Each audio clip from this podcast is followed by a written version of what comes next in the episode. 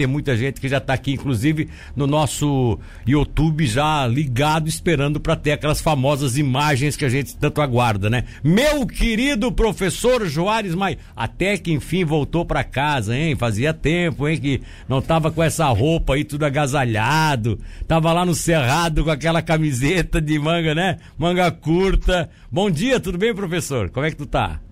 Bom dia, Milton. Bom dia, Luan. Queria dar um bom dia especial também para o Matheus, lá da Guarda Margem Esquerda, amigo, é, sobrinho do meu amigo Fabiano, que está nos acompanhando aqui hoje. É mesmo? Tá todo mundo ligado aí então? Que legal, que legal. Deu certo lá aquela, Luan? Ô, professor, explica para mim. Tá fazendo o maior sucesso no meu Facebook essa imagem aí de um cachorro num lava-car esperando a hora para se lavar, é, esperando o carro passar. Vamos botar a imagem? Volta o, vídeo, volta o, vídeo, o vídeo aí para ele ver. Vamos lá, vamos lá. Então, Milton, é, só lembrar o seguinte, né? É, os animais têm excesso de pelo no, no, corpo, né? Então eles precisam às vezes se coçar e eles se coçam bastante. E esse cachorrinho, ele foi mais inteligente do que um monte de gente e ele arrumou um coçador. Olha só. E só vale lembrar, Milton, que existe até um aparelho parecido com esse em algumas fazendas de produção de leite para as vacas terem conforto. Então, ao invés de elas ficarem se lambendo e se coçando, elas se encostam. Olha então, esse, ele já sai ilustrado, né, Milton? Sai, sai pronto. Não, e o pior que é o mais interessante, olha só que você observa, ele para, quando ele vê que parou, ele muda a posição, aí agora ele faz o final, ó. Agora ele tá, ó, tá vendo, ó? Agora ele pega e já depois de fazer cabeça, ele já de, de lavar as orelhas, de lavar os olhos, ele agora passa, olha ali, olha ali, olha ali, olha que folgado. Gente, que isso? A mãe dele ensinou, é da orelha até o rabo. Então tem que lavar tudo. Lava tudo, lavou até a bunda, rapaz. Que cachorro mais inteligente. Isso aí é normal de, de, de, de desse do animal acaba é, tendo isso como hábito. Ele passa uma coisa que ele gosta, ele, ele, repete sempre. É isso, professor? Então, Milton, não é a primeira vez que eu vejo imagem como essa. Eu já vi pelo menos outros dois cães que fazem coisa parecida, né? Sim. E como eu te falei, é, na faz... em algumas fazendas com produção de leite, uh, existem aparelhos como esse que os animais quando eles encostam, automaticamente roda e, e, e, coça os animais, né? Ah, tá. E isso serve para dar conforto. Então, assim, o animal aprende sim. E olha, se bobear, esse cachorro tá toda semana lá para dar uma geral. Pois é, eu tô imaginando isso, que ele vai todo dia que ele, né? No dia não digo, né? Mas em vez de quando ele legal, vou lá agora, né? Como tem aquele que gosta de, de jogar dentro d'água, né? Tem um animal, é. tem um cachorro aquele que tradicionalmente adora, não pode ver uma lagoinha que já se joga dentro d'água. Esse aí adora tomar banho no lava-jato, né? Esse Com certeza. É Deveria ser, isso aí deviam botar ele como símbolo da contra corrupção no Brasil, né? Me lembrei do Lava Jato agora tal. Ô, professor, mas vamos lá. Tem muita gente que está aguardando, inclusive, aqui na própria, nas próprias redes sociais e principalmente no YouTube. Para quem não está nos acompanhando no rádio, pode nos acompanhar no YouTube, para ver essas imagens é, que você programou aí com o Luan sobre onças. O Luan pode ir colocando, eu não sei se qual é o que, que tu combinou com ele. Se ele vai colocando, tu vai tu vai disparando aí os comentários explicando para os ouvintes o que, do que é, se trata? É que assim, então, Milton, primeiro, é, as pessoas, é, aconteceu um efeito legal esses dias, nessas duas semanas, pela minha dificuldade de conexão, o pessoal, Sim. e aí, e o programa, as informações, mas as pessoas, eu acho que às vezes elas não entendem bem o que eu faço. Então, esse aí para mim foi uma data extremamente importante, foi um dia dos pais, onde não é uma onça, é um cachorro do mato, mas foi a minha primeira captura aqui em Tubarão, Sim. e esse menino aí é o meu filho, Pedro. Ah, é o Pedro. E onde eu tive o prazer de fazer uma captura com ele, né? Ele tá aí com o bonezinho da National Geographic, ele era bem mais novo, ele tá com 11 agora. Mas primeiro mostrar assim que não tem dia e não tem horário. Então, no Dia dos Pais, eu levei meu filho para poder fazer uma captura de um cachorro do mato. E esse, então, cachorro, esse cachorro do mato foi capturado aonde exatamente? Em Jaguaruna. Essa foto foi de quantos anos atrás? Você lembra Essa disso? Essa foto tem seis anos atrás Sim. em Jaguaruna. Em Jaguaruna você tinha um, tinha um cão do mato lá que era conhecido, já, o pessoal já tinha identificado. Como é que foi essa história? Então, esse animal fazia parte de um projeto na, na área da mineradora Cibelco, junto com outro professor da universidade, o Rodrigo Mendonça. Sim. E a gente capturou esse animal, colocou um rádio colar e monitorou para saber como é que era uma área de proteção perto de uma rodovia qual, e de, de produção de arroz, qual o impacto sobre esses animais. Esse monitoramento já não acontece mais hoje ou esse animal ainda está sendo monitorado? Não, esse, esse monitoramento ele já se encerrou, era um projeto de curto prazo, né? Durou quatro anos e esse projeto já se encerrou. Tá, e esse, esse animal, como é que era o, o nome dele? Vocês chegaram a botar nome? Esse, esse aí eu acho que era o Pipoca. Ele ficava pulando o tempo pipoca. inteiro na armadilha quando a gente chegou e acho que foi dado o nome de Pipoca. Pipoca, isso é um cão do, cão do mato, chamado cão do mato, né? Esse é o graxaim, ah, né, graxaim. do mato, ou cachorro do mato. Cachorro do mato ou graxaim, que beleza. Isso. Tá bom. Mas eu queria mais salientar, meu, até que assim, isso aí foi um domingo, 5 horas da manhã, que na hora que acusou a armadilha, 7 horas da manhã eu tava com meu filho. Então, às vezes as pessoas, pô, Joris, é, teu trabalho é legal, tu só viajas, é, tu, tu, conhece lugar diferente, tu bate é. bastante foto bacana, sim.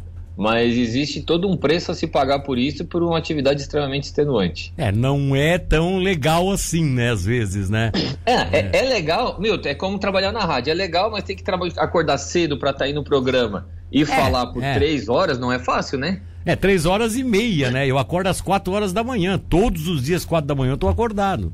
E aí é. não é. E aí o pessoal até pode dizer assim, ah, mas não precisa. Claro que é óbvio, ter, teria outro profissional de outra, com uma outra característica que talvez nem precisasse fazer isso. Eu acabei é, me habituando a acordar às quatro da manhã, porque eu observei que se eu acordasse às seis horas da manhã, veja só, se eu acordo às seis horas da manhã e venho para cá logo em seguida, eu não consigo ter ah, o mesmo discernimento de, de, de leitura das informações, de, de embasamento das notícias. O meu improviso não fica tão legal quando eu acordo acordo assim muito repentinamente e venho pro microfone. Então eu preferi fazer uma metodologia diferente. Eu acordo às quatro da manhã, eu praticamente começo a viver a notícias às quatro e dez, quatro e quinze. Você, você mesmo é testemunha, algumas vezes de madrugada nós trocamos algumas ideias, inclusive. E aí eu estou preparado para chegar aqui seis e meia e já estou como se eu estivesse falando já um bom tempo da manhã. Você, eu fico imaginando que é assim, você gostaria de algum momento até estar tá em casa confortavelmente com a sua família, mas quando você, quando alguém diz, olha, é, encontramos um, um bicho tal, né? Um animal dessa característica em tal lugar, você não pode perder a oportunidade. É por isso que eu acho que tu também te envolve, né? É, na verdade, assim, as minhas armadilhas ficam abertas a noite inteira, né? E a gente checa de uma e uma hora. Começa Sim. a checar às quatro horas da tarde e termina às sete da manhã. Então, se tinha um animal na armadilha, não não, não tão preocupado se é uma hora da manhã, é, se é três da manhã. É. Eu tenho que sair no mesmo momento e fazer o, o meu procedimento.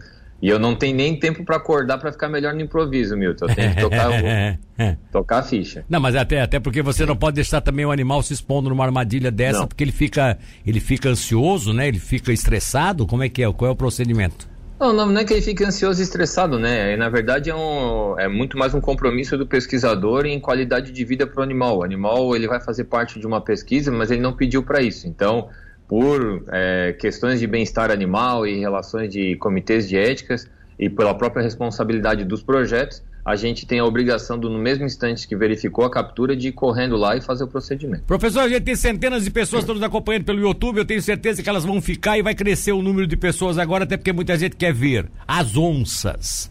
Hum. Vamos apresentar depois do intervalo comercial, pode ser? Aí claro. vamos apresentar uma série de fotos aqui de onças e você vai explicando por que esses procedimentos que vocês tomam com esses animais. Aguarde um instante só. Estamos com o professor Joares Mais Júnior, o nosso Preservacidade, né, da Rádio Cidade FM 103.7, a partir de agora falando sobre o seu grande projeto, que é aquele projeto que alimenta a sua alma, né? Alimenta, é óbvio que ele faz ele faz, é, ele, ele, ele, acompanha a preservação de diversos animais, mas falou em onça pintada, a onça principalmente, aí a coisa pega, né?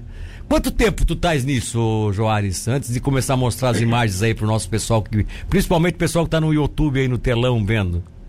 Meu Deus, eu sou médico veterinário, vou fazer 24 anos agora mês que vem, Sim. mas eu trabalho com conservação de eh, fauna selvagem em projeto desde 2004, onde iniciei com lobo-guará, mas o meu trabalho com onça, com onça pintada começou em 2008. 2008. Como é que foi assim? Foi é uma necessidade? Foi alguém que te convidou? Tu sonhava com isso? Como é que foi? Bom, é, na verdade, professores da faculdade riam, né? Porque eu queria trabalhar com conservação de fauna e não existia isso no Brasil. Eles tinham pena de mim porque eu sempre fui um bom aluno, mas eu ia morrer de fome. E quando chegou nessa época, em 2008, ocorreu um procedimento de captura de onça no Brasil. Sim. E, e deu problema. E na época eu tinha experiência já com lobo guará e o pessoal do Centro Nacional de Predadores me chamou e falou para eu ir lá resolver o problema que tinha acontecido. Eu nunca tinha capturado onça pintada, eu não conhecia o Pantanal e eu fui no susto. Numa quinta-feira de manhã apareci no Pantanal e numa mesma noite capturei duas onças pintadas a primeira vez. E aí as coisas começaram a mudar. Bom. Milton, eu posso dizer que eu tive sorte, mas eu era a pessoa certa no momento certo e eu consegui pegar o cavalo encilhado e tocar ficha. Bom, para aí, para aí. Não, não, não havia é, nenhum trabalho de preservação, nem, de, nem por equipe, nem por ONG, nem por nada é, de animais selvagens no Brasil, é isso? Em dois, em, quando eu me formei lá em 1997, Sim. a captura era irrisória, tinha um ou dois projetos só no Brasil e a especialização não existia. Então eu não tive um orientador Sim. nessa área. Então meus professores achavam que nunca ia rolar isso. Né? Bom, captura é bom que as pessoas saibam. Quando vocês falam captura, não é porque vocês vão caçar onça, vão matar onça. Ao contrário, vocês vão capturar a onça para conseguir registrá-la, colocar um rastreador para que vocês passem a acompanhar a evolução dela na natureza. É isso?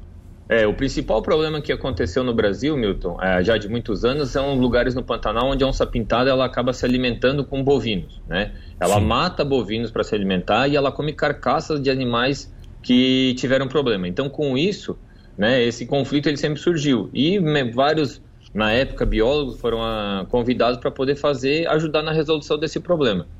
E para isso, médicos veterinários foram acionados para poder fazer a anestesia e a colocação do colar Sim. e monitorar o principal problema que existia na época, que era a predação de bovinos por onças pintadas. Lembrando, mesmo que nessa época, né, um pouquinho antes até, o Pantanal sofreu o problema da caça ilegal com jacaré, então era muito comum, né? As pessoas andarem armadas, dar, dar animal silvestre. Era um Brasil um pouquinho diferente na época. Isso não faz muito tempo. Só 30 anos atrás era bem diferente. Sim, sim, exato. Como o tempo, o tempo, 30 anos atrás que nós matávamos os frangos d'água aqui na, na, na, Congonha, aqui no Rio da Congonha e tal. Mais ou menos isso. Estou lembrando isso. Vamos lá as imagens. É, Luan Delfino, coloca aí porque tem muita gente no telão, em casa, na sala, querendo ver o que é que tem. Isso aí é um lobo-guará.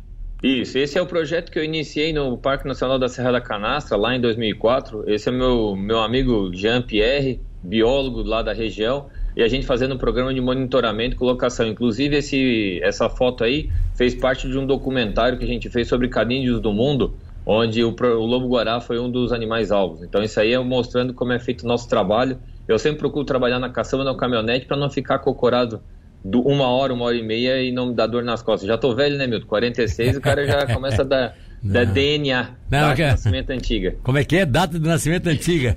É. tá, vamos em frente. Isso aí tá meio virado de lado aí, mas dá pra ver o que que é. Isso, isso é jaratataca, as pessoas chamam Como é de que é? gambá, é? né? Jaratataca? É, jaratataca. Ou zurrilho aqui no sul para nós. O Esse gambá, animal eu capturei ele na região do, de Aparados da Serra com o Fábio Mazin, bio, um ecólogo extremamente conhecido. Sim. E a gente tá fazendo. Esse é aquele animal que levanta a cauda e dá um. faz uma mijada fedida.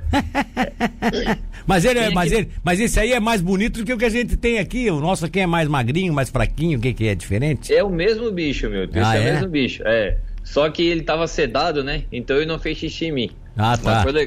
Esse é um animal sorte. muito bacana. Tiver sorte que ele deu uma mijada na tua, na tua barbicha aí, tá bom. Nessa vez eu tive sorte, eu já tive azar. O Isso quê? aí é um cachorro do mato, né? Olha então, só. projeto aqui da região de Laguna, fazendo, terminando o procedimento da anestesia. E aí o animal já está marcado com brinco, vai ser colocado rádio colar e vai ser solto logo em seguida na natureza. Você fala perto de Laguna, onde é que é isso aqui? Aqui na. Não, em Jaguaruna. Ah, Jaguaruna. Jaguaruna, Jaguaruna, cachorro Jaguaruna. do mato e Jaguaruna. Tem muito disso aí em Jaguaruna, nessa região aí, professor? Milton, esse é uma espécie que tem no Brasil inteiro, todos vocês vão, ser, vão reconhecer, né? O graxaim, pessoal da Congonha, pessoal da Madre, do São João, Sim. da Guarda, todo mundo conhece esse animal. Mas ele tá calminho assim porque ele tá sedado? Porque ele não é, não, não é, ele não é tão santinho como ele tá no teu colo aí não, né? Ô Milton, esse, esse Serdócio ele tá mais sedado do que o povo às 4 horas da manhã do bar do Cuca num sábado, lá atrás no Tapirubá. Tá bom, tá bom. Beleza, vamos ver. Porque ele é. Se for pegar ele assim normal, ele é, ele é meio brabo, né? Ele, Extremamente agressivo, desaconselho. É, desaconselha. O, olha aí, você tá perto de uma. É uma onça que tem aí passando Isso. pela sua. Então, é só para vocês terem uma ideia, o tamanho do meu pé, eu calço 43, é, né? E olha o tamanho da onça pintada. 43. É, é, olha o tamanho dessa onça, né? Olha a proporção. Esse animal foi capturado no Pantanal em fevereiro desse ano. E olha a diferença aí, eu e a minha bota Caterpillar em relação à pata de uma onça. olha a pata da onça, já pensou? É, realmente é impressionante ali, né? É, é. Você bateu a foto, ela tá à noite, né? Isso. Isso aí o que é? Cocô de onça? Milton, isso aí é quando o veterinário chora. Se dá para notar, tem um cabo de aço em volta do cocô, né? Sim.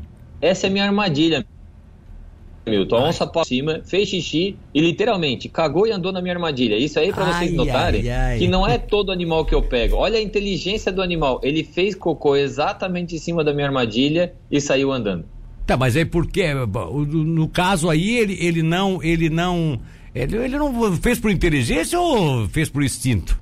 Ele fez por instinto, ele marcou o território, viu que tinha uma coisa diferente e hum. ali ele fez cocô para dizer que ele é mais importante do que eu e que ele manda na, na área, o que ele tem razão. Olha só, tu vê, né? Então, Milton, a gente prepara a armadilha, o animal vem e mostra uma coisa que não, a gente não sabe. Milton, isso aí foi um grande prêmio que eu tive na vida, foi uma captura de uma onça melânica, uma onça preta, né, uma pantera, que ocorreu no Parque Nacional do Grande Sertão Veredas, no norte da Bahia. Sim. Né? E esse é um animal extremamente raro, muito difícil de capturar. E foi a minha primeira e única onça pintada ah. melânica até o momento. Ah, é, como é que é o nome da, da, da, Qual é a raça da onça? Melânica? Melânica, é. Melânica? E, isso, é a onça preta. E é aí, a pantera, né? Que chamam a pantera que eles chamam nos Estados Unidos, né? Isso. E aí eu tô fazendo um exame de olho, como as pessoas fazem, né? Eu pingo um colírio chamado fluoresceína para ver se tem lesão no olho e depois eu tenho que pingar um colírio porque ela não consegue piscar, exatamente como muitas pessoas fazem no médico, né, no oftalmologista. Aliás, um abraço para o meu amigo Vinícius, oftalmologista que vira e mexe cuida dos meus olhos lá no consultório dele. Grande Vinícius, né? Grande Vinícius. É, deixa eu, é, até porque eu já consultei com o Vinícius também, né? Antes até desse meu problema aqui da retina, eu consultava com o Vinícius. Ele que me, ele que me encaminhou, inclusive, para o retinólogo, doutor Marcelo, que aí eu tive o meu tratamento. Aí é uma onça, olha, eu queria saber. É, essas marcas da onça, essas manchas da onça, parece até patas da própria onça. Você tem essa mesma percepção que eu tenho? Milton, cada um enxerga a, pata, a marca de uma forma diferente. É. Tem onça que parece que tem uma mancha de borboleta, outra é uma pegada, outra é uma carinha. Eu tenho uma onça que parece uma caveira na lateral. Uma caveira? E, é, então cada um ele enxerga uma marca diferente, mas assim, cada onça tem um padrão de mancha diferente. É mesmo? E essa é a forma que a gente identifica os animais. Olha só, essa aí, no caso, eu, te, eu tô vendo aí, parece que marcas de pata, né? Isso, é, exatamente. É interessante. E é. Milton, aí eu estou realizando um, um exame chamado eletrocardiograma, exatamente o exame do coração que algumas pessoas fazem. Sim. E aí eu queria mostrar também, esse aparelho aí foi desenvolvido em Florianópolis, uma empresa de Floripa.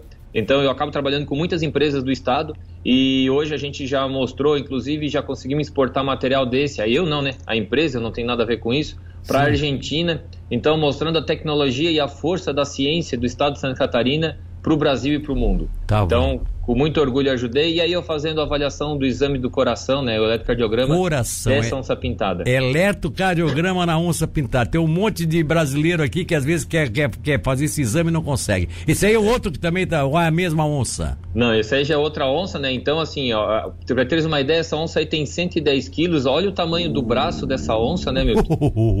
e ali é o meu telefone celular, que é meu monitor, né? Sim. Inclusive, esse aparelho eu comprei com a ajuda de um empresário aqui de Tubarão, Edinho Martins E então eu fazendo esse exame, Milton, eu comecei a descobrir coisas diferentes.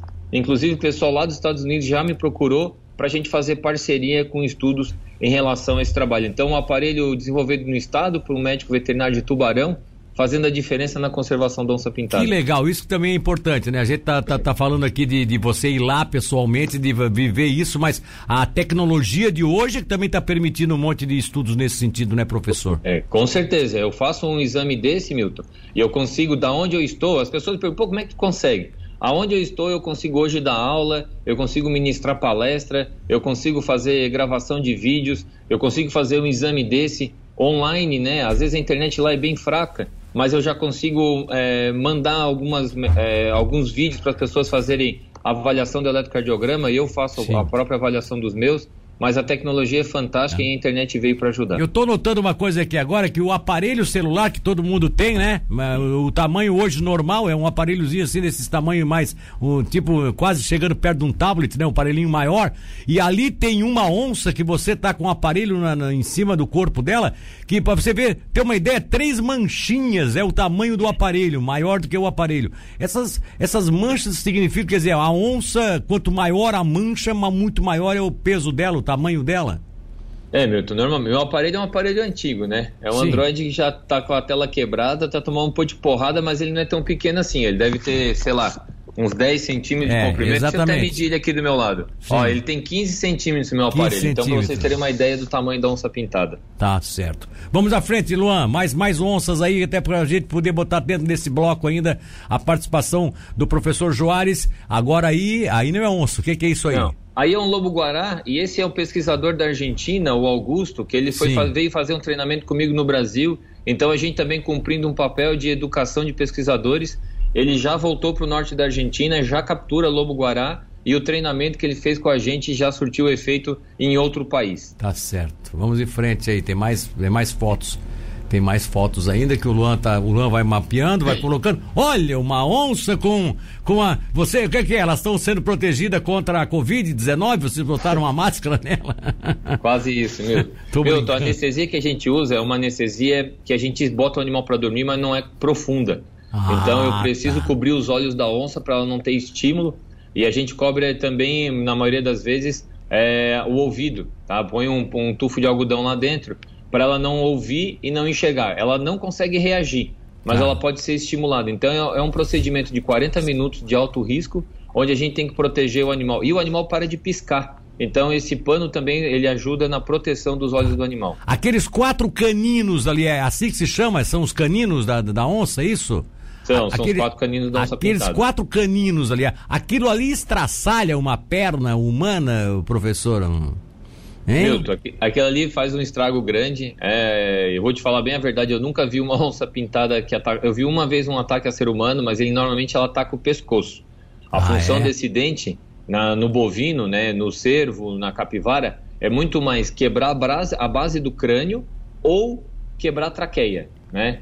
O, a onça parda ela mata por sufocamento, mas a onça pintada ela mata por fratura. Pô, por isso que ela, quando ela pega, a gente tem algumas imagens que a gente vê aí na internet, quando ela pega um jacaré, ela pega por cima da cabeça, né? Ali na região do pescoço do jacaré, que o jacaré tem pescoço, porque o jacaré fica, a cabeça do, do, do jacaré já vem direto do corpo, né? Mas ela pega por ali e é por ali que ela inclusive sobe um morro com, com, com bicho na, na na, na, Exatamente. Os caninos, os caninos, vou, vou você, você mais prático. Os caninos enterram e isso serve inclusive para que a presa não escape, é isso? Ô Milton, é, tecnicamente falando, é, o canino normalmente ele atua na primeira e na segunda vértebra do pescoço, que a gente chama de atlas e axis, ou na base do osso do crânio, que a gente chama de occipital. Então, na cabeça e no pescoço ali, o, esses dentes estraçalham para poder imobilizar a vítima, né, para o animal poder se consumir eu falando assim, parece que o animal é monstruoso, mas na maioria das vezes, aqueles vídeos que a gente vê são mães de onça pintada tentando pegar comida para os seus filhos para levar para toque e alimentar. Então, oh, a onça oh. pintada não é um monstro, é só um animal tentando sobreviver no meio do Pantanal. Até porque ela não mata dois jacarés, um subsequentemente ao outro. Ela não. mata um para se alimentar e só vai voltar a matar o outro quando ela tiver fome novamente. É isso, né? Tem, tem carcaça que a gente vê a onça voltando cinco dias, mesmo a carne com larva né, passada já. A gente observa a onça pintada voltando para poder alimentar, se alimentar e muitas vezes alimentar os filhotes. Tá bom, vamos em frente, Luan. Tem mais, tem muito mais fotos ainda não? Tem bastante? Então vamos mais rápido para a gente poder colocar tudo aí. Isso aí é aí, outro lobo guará. É mostrando isso, é um lobo guará mostrando na época do Covid, né? Então pode ver que ali atrás o Henrique tá com a, com a máscara, sim, eu sim. com a máscara, a bióloga Valquíria também. Isso é no cerrado. Então a gente tá de touca e tá de manga comprida porque faz muito frio de madrugada. Então isso aí é um procedimento duas horas da manhã com bastante frio e mostrando todo o cuidado da equipe durante o, a, o Covid. Eu fazendo a coleta de sangue então, a perna peluda da onça não ajuda muito, mas eu tenho que encontrar uma, uma veia ali para poder fazer a coleta de sangue. Com um pouco de experiência, nesses 26 anos eu aprendi. Aí, fazendo eletrocardiograma agora num puma, exatamente igual um aquele animal puma. que a gente teve aqui em Laguna, o mesmo tipo de exame que eu faço na onça pintada. Olha só, o Puma interessante, né? Puma Aí são... o exame do eletrocardiograma no Puma. Esse Puma é o mesmo da foto anterior, no caso. É. Aí uma onça pintada. Enquanto eu faço tra meu trabalho, meu, tá, ah, né, no direito da foto ali, tá a bióloga Lilian fazendo a avaliação biometria né, e colocação do rádio colar. Então é uma equipe normalmente de três a quatro pessoas trabalhando incessantemente por 40 minutos, que eu te falo que não é fácil. Não é fácil. Tem que ser rápido também, porque ela, ela acorda, né? Ela acorda, Milton, né? Nessa foto aí eu tô coletando sangue do puma, mas não dá de ver direito. Eu devia ter nesse dia aí uns 30 mosquitos na minha orelha. 30 então, mosquitos? É, a gente não pode ficar passando repelente porque deixa o cheiro no animal e pode levar problema. Então, durante a coleta tem que ser todo mundo parado. A gente tá sempre com o mosquito em volta na orelha. Não é à toa que numa dessas minhas capturas eu peguei leishmaniose. Pegasse uma doença aí transmitida pelos mosquitos. Vamos em frente. Pata do animal, que animal é esse? Então, essa é a pata do, de um felino, de um puma. Milton, não dá para notar que esse animal não expõe as unhas, né? Quando as unhas Sim. ficam recolhidas. Então Sim. é uma forma que a gente diferencia pegada de felino para pegada de canídeo. Né? Ah. O cachorro marca a unha quando pisa ao solo e o puma e onça pintada ou o gato doméstico, eles não marcam a pegada. Interessante isso, não sabia. Vamos de frente. Tem mais fotos ainda. E aí é mostrando qual é o tipo de ambiente que eu capturo, né? Então esse limpo no chão aí, ó, é para eu direcionar a onça pintada, porque onde tem folha, quando ela pisa, parece barulho de batata chips. E quando está na areia, o barulho é nenhum. Então esse é o trilho que guia, né? E lá naquela luz, mais ou menos, tem uma armadilha camuflada onde a onça pintada deve ser capturada. Então, se não der certo como veterinário, eu vou tentar trabalhar de paisagismo para ver se ganha um troco. Vamos em frente, mais fotos aí rapidinho para a gente poder mostrar tudo aí pro pessoal. Tem mais fotos aí entrando. A, avó aproveitando, o Sander pergunta, o Sander, o Sander, nosso amigo Sander Esmeraldino aqui de Pedras Grandes, está perguntando é, quantos, é, qual é a força, né? Quantos kg de força tem uma mordida de uma onça dessa? Vocês têm noção? Vocês têm estudo sobre isso?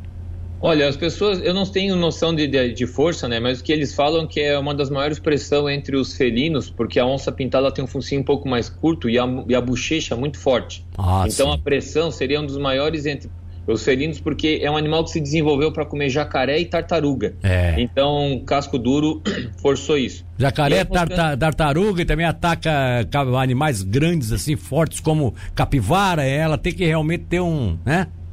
Sim, uma força muito grande.